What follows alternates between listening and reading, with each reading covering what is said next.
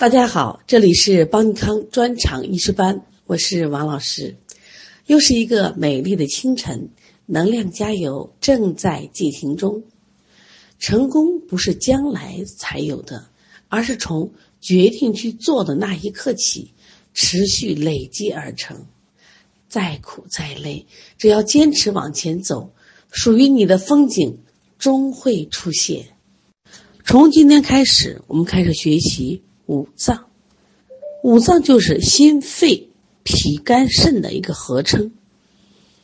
五脏的共同生理特点是可以化生和储藏精气，这是它们共同的一个特点，而且还能藏神，所以被称为神脏。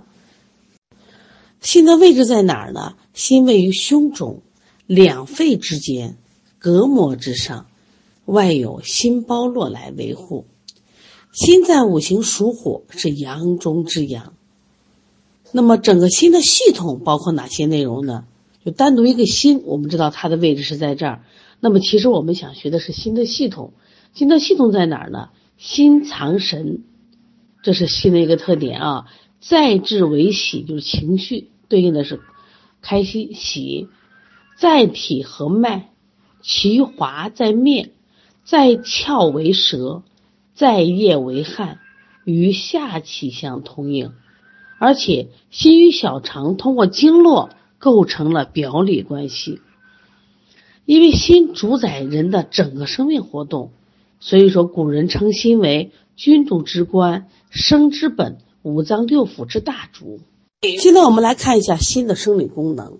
心的生理功能呢，首先我们来看一下心主血脉。心主血脉什么意思呢？它有两个意思。第一个意思，也就是说，我们的心气可以推动血液运行于脉中，就是脉管中流注全身，循环不休，发挥营养和濡润的作用。这个叫什么？心主血脉。心主血脉还有第二层意思，就是包括了心生血的作用。心的搏动和血液的运行。有赖于全身血液充盈，如果是血液不足，可以出现这种心悸、脉数等症状。换句话说，血液的正常运行必须是以心气充沛、血液充盈、脉道通利为基本条件。心气充沛起着主导作用，所以经常说心主身之血脉。那么心主血脉的功能是否正常呢？我们可以从心胸部的感觉、面色、舌色、脉象反映出来。如果心主血脉的功能正常，那我们心胸部舒畅，它不用没有憋闷的这个症状。现现代人很多人老说我胸闷，到医院检查没有毛病，这就是心主血脉的功能弱了。他的脸色是面色红润有光泽。舌质淡红，如果脉象的是脉和缓有力，如果他心中血脉的功能弱的话，那么这个人就会出现心气不足，推动血液无力，会出现什么症状呢？心悸正冲。其实我们后来要学后面学内科学的时候，就学一个病，这个病叫什么？心悸。心悸呢，就是心慌啊，心悸正冲，胸闷气短，啊，我喘不上气来。脸色呢？面色无华。再看舌头呢？呀，舌头好淡，没有颜色。把脉的脉虚无力，甚至会出现血气虚、血瘀的症状，导致心脉闭阻。会出现什么情况呢？心胸部憋闷疼痛，面色紫暗，舌质是瘀斑或者青紫，它的脉象是细涩或结带。像在内科学里还有一个病叫什么胸痹啊？不仅出现这个，我们说舌斑瘀紫胸，甚至会出现什么心胸部疼痛，严重的我们叫真心痛，就是现在就是发作这个很比较频繁的一个病叫心梗。当然，心梗病很危险啊，它的死亡率是很高的。其实我们想，这就是跟心主血脉的作用呃关系非常密切。如果是心血特别亏虚的时候，还会出现心悸、心烦、面色淡白、舌质淡、脉细弱无力。那大家看到了没？心主血脉的作用大不大呢？非常大啊！如果这个功能出现了问题，人们就会有一系列的表现：胸闷、心慌，甚至烦躁啊，对应的舌淡、面色无华等等。我们学习五脏，不仅仅要学习我们看得见的，就是五脏的功能和运动，我们还要看神志。这个五脏我们还主神志，那么心主什么呢？心主神明，这是什么意思呢？心主神明指的是心具有主宰五脏六腑，包括我们形体官窍等生命活动和意识、思维等精神活动的功能。所以说，古人呢，把心称为说：“心者是君主之官也，神明出焉。”哎，他的官儿好大，管什么呀？管整个人体的生命活动，主宰意识和思维情志的精神活动。所以，心主神门，又称为心藏神。这个藏神呢，包括两个神，因为有个广义之神和狭义之神。那么，什么是广义之神呢？广义之神指的是整个人体生命活动的主宰和体现。那么狭义之神呢，就指的是人的意识、思维、情志等精神活动。人体的脏腑、经络、形体官窍各有不同的生理功能，但是都必须在心神的主宰和调节下分工合作，共同完成整个的生命活动。说人体的一些活动行为，它是有谁调节呢？心神。那么心神有这样的作用，它可以调节脏腑精气，以达到调节脏腑功能的目的。所以古人把它称为什么？大家记住，心为五脏六腑之大主。心神是停留在精神层面的。那么心主神明的生理功能是否正常，还要依赖于心血、心阴对心神的滋养和心气。心阳的鼓动及振奋作用，大家看出来了没有？所以心神的这种精神层面的，实际上需要心的物质方面的支持。那物质方面的支持，刚才讲了，包括几个心血一个，心阴两个，心气三个，心阳四个。你看，这些都是它的物质能看得见的功能，来支持心主神明的正常发挥。所以说，我们到学习心脏的时候，不光是看得见的一个红彤彤的心脏，其实我们要了解他的心血怎么样，心阴怎么样，心气怎么样，心阳怎么样，它都决定了心主神明是否有正常发运行。刚才我们学习了心的生理功能，主要有四点：第一，心主血脉；第二，心主神明；第三，心为五脏六腑之大主。心主神明的生理功能正常，有赖于心血、心阴对心神的滋养和心气、心阳的鼓动及振奋作用。那么，下站我们来学习一下心的生理特性，它一共有三条。第一个，心为阳脏，主阳气；第二个，心主通明；第三个，心气易降。在我们前面学习阴阳学说的时候，我们对五脏进行了一个阴阳的划分。首先，我们按位置划分，心肺因为居于上焦，所以它为阳。那么，心肺之间，心的这个功能它是主阳气的，所以它为阳中之阳。再一个，心的属性属于火，所以它心为阳脏而主阳气，并且是。阳中之阳，这一点希望大家明确。现在我们来看第二点，心主通明，这什么意思呢？也就是说，心脉必须以通畅为本，心神要以清明为要。心脉畅通，心神清明。如果说我们的心阳不足，失于了温煦鼓动，那么就会出现血液的运行迟缓、瘀滞不畅。那我们的精神会出现什么样状态呢？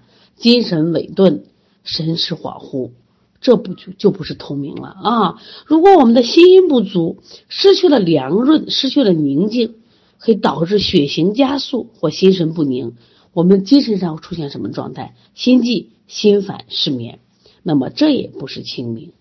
所以说，心主通明是心脉要通畅，心神要清明。现在我们来看一下生心的生理特性的第三点，这一点很重要啊，叫心气易降。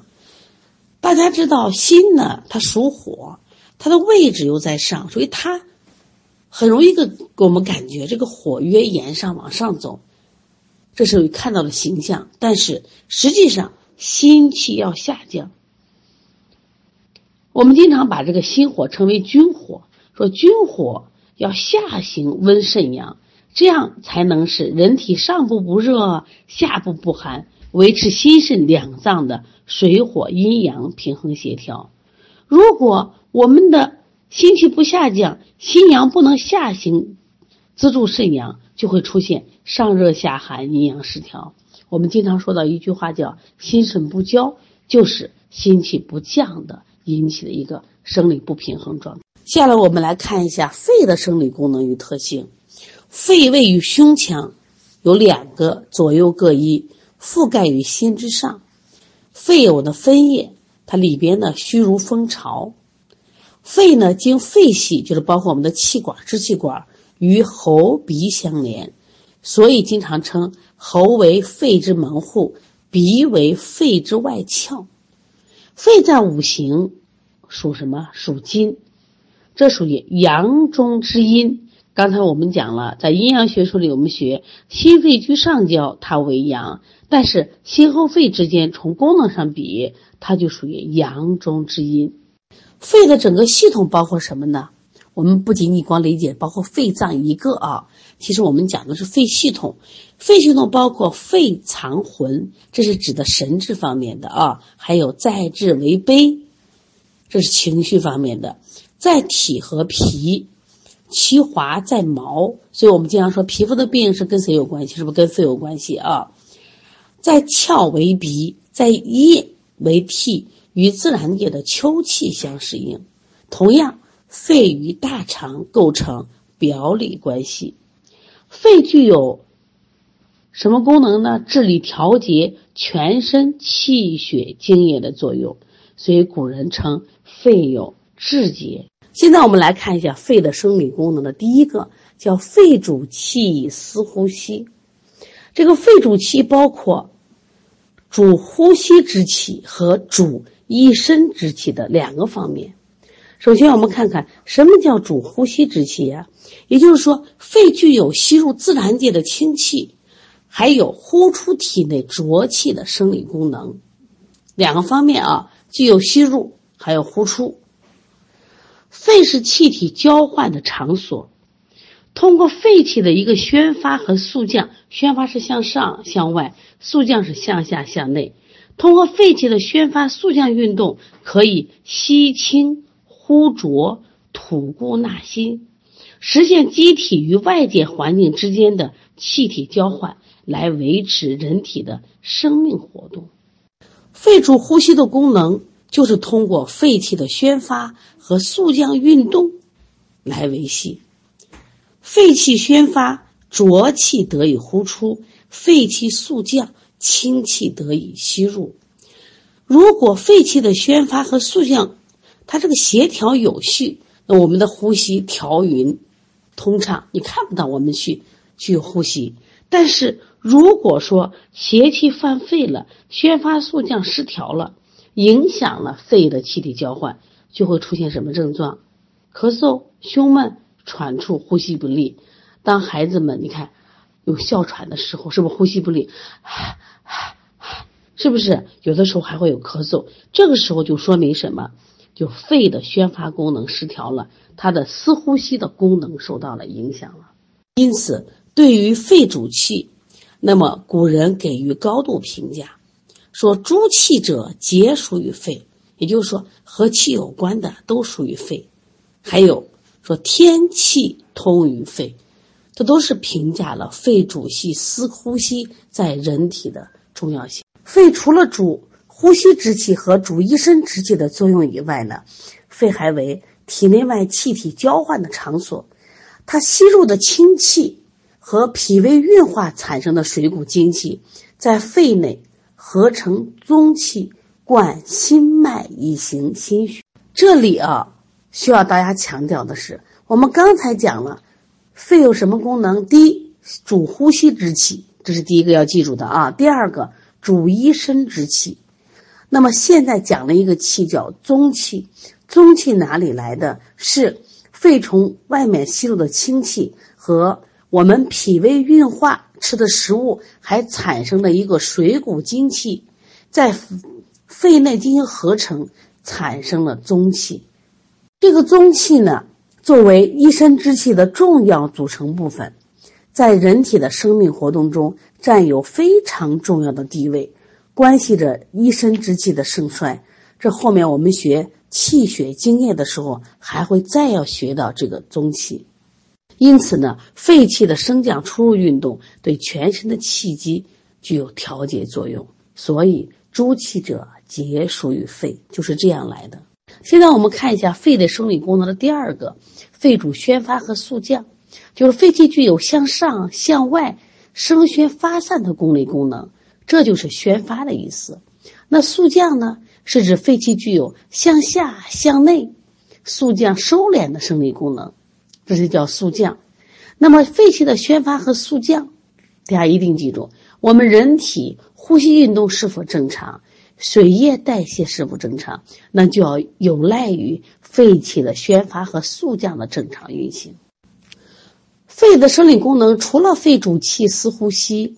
肺主宣发和肃降，它还有一个很重要的功能，叫肺主通调水道。肺气呢，通过宣发和肃降，对体内的津液代谢具有疏通和调节的作用。通过宣发，将津液和水谷精微散布于周身，同时还主我们皮肤的腠理开合，调节汗液的代谢。这是肺通过宣发的功能实现的。那还有呢？肺气肃降是将体内的水液不断的向下输送，经过肾和膀胱的气化作用，形成尿液排出体外。所以古人又称肺为水上之源，还有肺主行水。我们对于肺主通调水道这个功能一定要记住，因为在我们的日常理解中，脾主运化水湿，跟水有关系。那么肾呢，它主水，跟水有关系。很多人说我不知道这个肺呢，它也通调水道，这是它非常重要的功能。实际上，我们五脏是相互联系的。那么，肺通调水道呢，它就是指的是，那么肺通过宣发和肃降，对身体的这个水液进行输布、进行运行和排泄，具有疏通和调节的功作用。就是没有这个肺的宣发和肃降，可能我们的水液呀。它可能会聚集在某个地方，但是肺通过它的宣发，我可以让你的这个水谷精微、精液可以布散于全身，可以通过汗液排出体外。我通过肺气的肃降，我可以让你的身体的水液啊向下向内布散，下输于肾，生成尿液啊排出体外。说因此呢，肺通调水道是肺宣发肃降的作用。是通调水道的中心环节，这个非常重要的啊。过去老讲这个肺为华盖，肺为华盖指的是肺的在五脏六腑的位置最高，它参与调节全身的津液代谢，所以称为肺为水上之源。如果肺的宣发和肃降功能失常，除了我们所熟悉的咳嗽、气喘的象，它还会出现什么？水道失于通调。出现了精液代谢障碍，比如痰饮呀、尿少呀、浮肿。你看出现这种情况的时候，你也考虑是不是肺的这个通调水道的功能下降了呢？等你们后面学内科学的时候，就会出现临床上对于精液输布失常的痰饮、像水肿这样的病症，我们经常出现这样一个治则，叫宣肺利水、降气利水这样的治法进行治疗。哦，你就发现，同样是出现了这个和水有关的这些病，它不一定都是从从脾入手，不一定都是从肾入手，它从肺也可以入手。那么宣肺利水法什么意思？采取宣通肺气、发汗利水的方药来治疗肺湿宣降引起的我们的脾水、风水等病症的治法。这古人就叫做开滚门之法，啊，或者是提壶揭盖法。提壶揭盖法就是利用宣肺或生提的方药，通过通利小便的治法，称之为开上源以利下流。现在我们来看一下肺的生理功能的第四个，叫肺朝百脉主志节。那什么是肺朝百脉呢？这个朝是朝会朝向的意思，肺朝百脉就是指全身的血液都要经过脉而汇集于肺，然后再经过肺的呼吸进行气体的交换，再输布于全身，同时起到什么作用？辅心行血的作用，也就是肺气助心行血的生理功能。全身的血脉同属于心，心气是行血的基本动力。那么肺呢，吸入自然界的清气，与脾胃运化生成的水谷精气在胸中结合，生成的中气。而这个中气就具有贯心脉以推动血液运行，而这个中气就具有贯心脉以推动血液运行的作用。所以说。我们人体血液的运行，有赖于肺气助心行血的作用。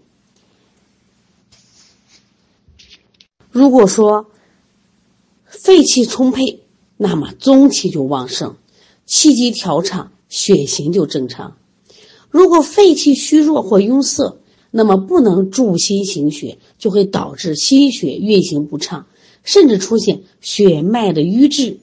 出现心悸、胸闷、唇青、舌紫等症。反之，心气虚衰或者是心阳不振、心血运行不畅，也能影响肺气的宣降，出现呼吸困难、气喘等症。那么，另外呢，我们还讲到肺主治节，也就是治节，就是调治理的意思啊，调节的意思。肺对气血津液的治理和调节作用。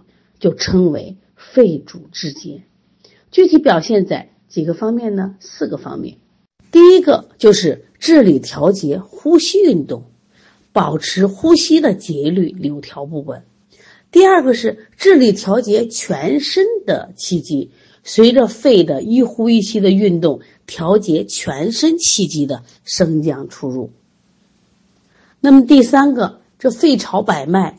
治理调节血液的运行。第四个，肺通调水道，啊，治理调节津液的代谢。可以说，肺主治节是对肺的主要生理功能的高度概括。因此，我们再总结一下，肺的生理功能有几个呢？有四个：肺主气，司呼吸；肺主宣发和肃降；肺主通调水道。肺朝百脉主治节，那么刚前面我们学了心的生理特点，我们现在学了肺的生理特点，这都是考试的一些重要点啊！希望大家一边学一边记住。那么学完肺的生理功能，我们就要了解肺的生理特性。它一共也包括三个点：第一个，肺为焦脏；第二个，肺气以降为顺；第三个，肺喜润无燥。现在我们来看一下肺为焦脏，这什么意思呢？也就是说，六淫等外邪侵袭机体，无论是从口鼻还是从皮毛而入，都容易犯肺而致病。再一个呢，肺的位置呢，它居高位为华盖，古人称为肺为华盖啊。华盖是肺位于胸腔，覆盖了五脏六腑，位置最高啊。它因此呢。其他脏腑的病变有累积于肺，像肺本身呢，因为它本身呢就是个这个脏是清虚娇嫩，不耐寒热，容易受邪侵，所以无论外感容易内伤，都会引起这个累积于肺而为病，所以就称为什么焦脏。我们可以看到儿科病里边，是不是最多的就是什么呀？咳嗽啊、鼻炎这些肺系系统啊。下来我们看肺气的生理特性，第二点就是肺气以降为顺。我们记得前面我们学心气的时候，心气一降，那现在大家记住啊，肺气也是以降为顺啊。另外呢，肺还有个特性是喜润恶燥，肺气通于秋，燥为这个秋令主气，所以燥邪呢最易耗伤肺经，导致这个咽干鼻燥，干咳少痰。所以呢，肺是喜润恶燥的啊。现在我们来说一下脾啊，脾位于这个腹腔的上部，横膈的下方，与胃这个相连。脾在五行中属土，为阴中之至阴。脾的系统包括什么？脾藏意，在志为思，在形体为四肢于肌肉。我们经常说脾主四肢肌肉啊。气华在存，开窍为口。在液为线，与自然界的长夏之气相通应。那脾与胃通过经络构成了表里关系。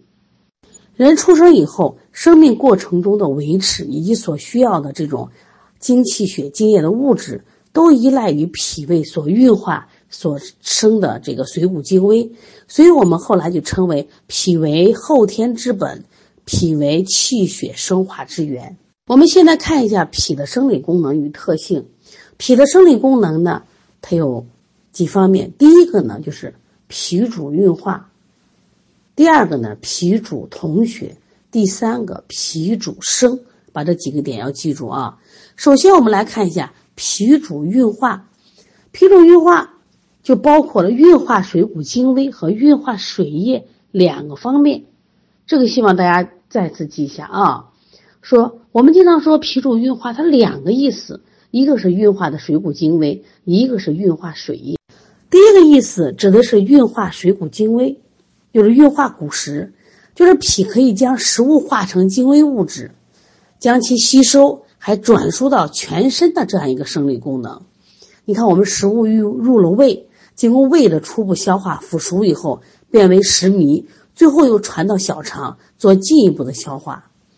然后小肠中的这个食糜呀，经过脾气的作用，再进一步消化，分成两部分，一种是清，一种是浊。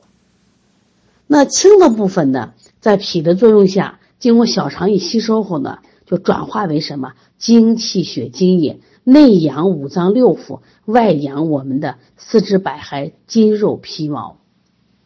所以，如果脾的运化功能强健，我们经常称为脾气健运。因为它为人体能提供充足的精气血这些原料，如果脾的运化功能减退，我们称为脾湿健运，就会出现这种食欲不振、腹胀、便溏、倦怠、消瘦这些症状。第二个，脾主运化水液，也就是脾有什么功能？可以将水饮化为精液，将其吸收，转身到全身脏腑、四肢百骸的生理功能。就水饮的吸收，我们和与胃、小肠、大肠的功能有关，但是必须依赖于脾的运化功能才能完成。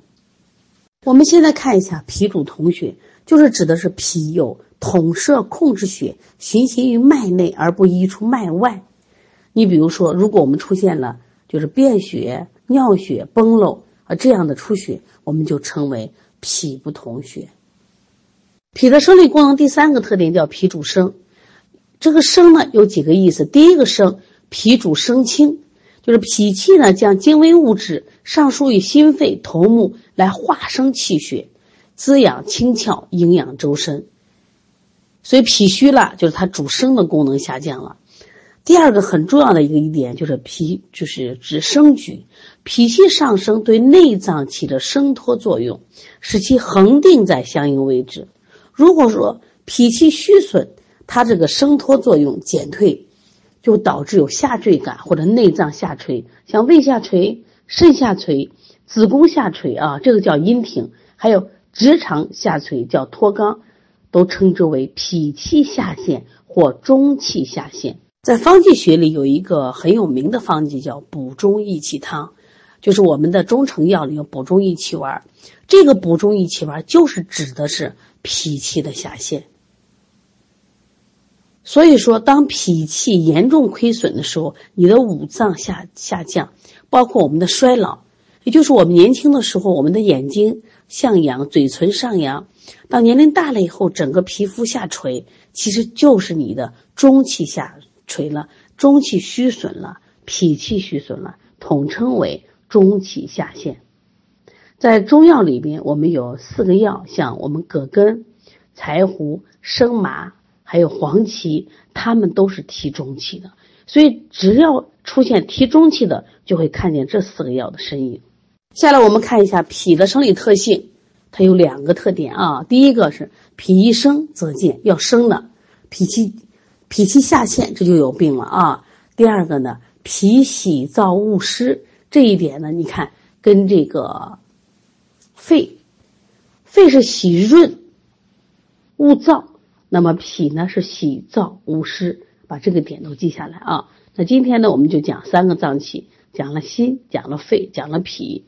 稍后呢，我们布置习题。关于五脏的考点还是比较多的啊。虽然呃听起来容易理解也简单，但是因为它考点多，而且呢，我们到后面讲气血津液的时候，其实还会再复习到这本课程。